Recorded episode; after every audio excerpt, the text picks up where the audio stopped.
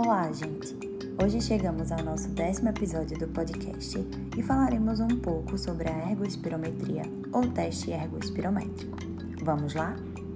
O teste ergoespirométrico é um exame que alia o teste ergométrico com a análise dos gases expirados durante o exercício físico. Uma das principais variáveis avaliadas é o consumo máximo de oxigênio no pico do exercício, o VO2.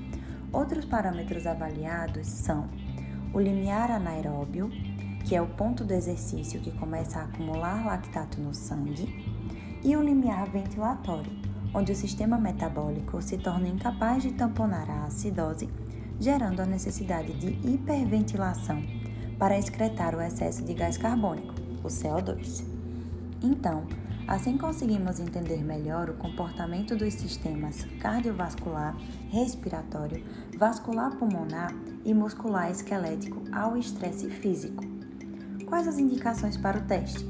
Avaliação de pneumopatias crônicas, avaliação de diagnóstico diferencial da dispneia, prescrição de exercícios físicos em cardiopatas e pneumopatas, pré-operatório de ressecção pulmonar ou grandes cirurgias em obesos e avaliação da gravidade e prognóstico da insuficiência cardíaca, selecionando pacientes para o transplante cardíaco.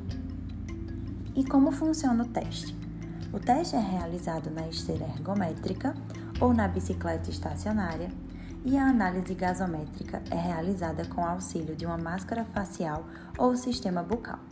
O paciente é monitorizado durante todo o exame com eletrocardiograma, oxímetro de pulso e medidas da pressão arterial. O tempo de exercício varia de 8 a 12 minutos, baseado em um protocolo individualizado com incremento progressivo do esforço, objetivando o cansaço subjetivo máximo. Então é isso, gente. Até semana que vem.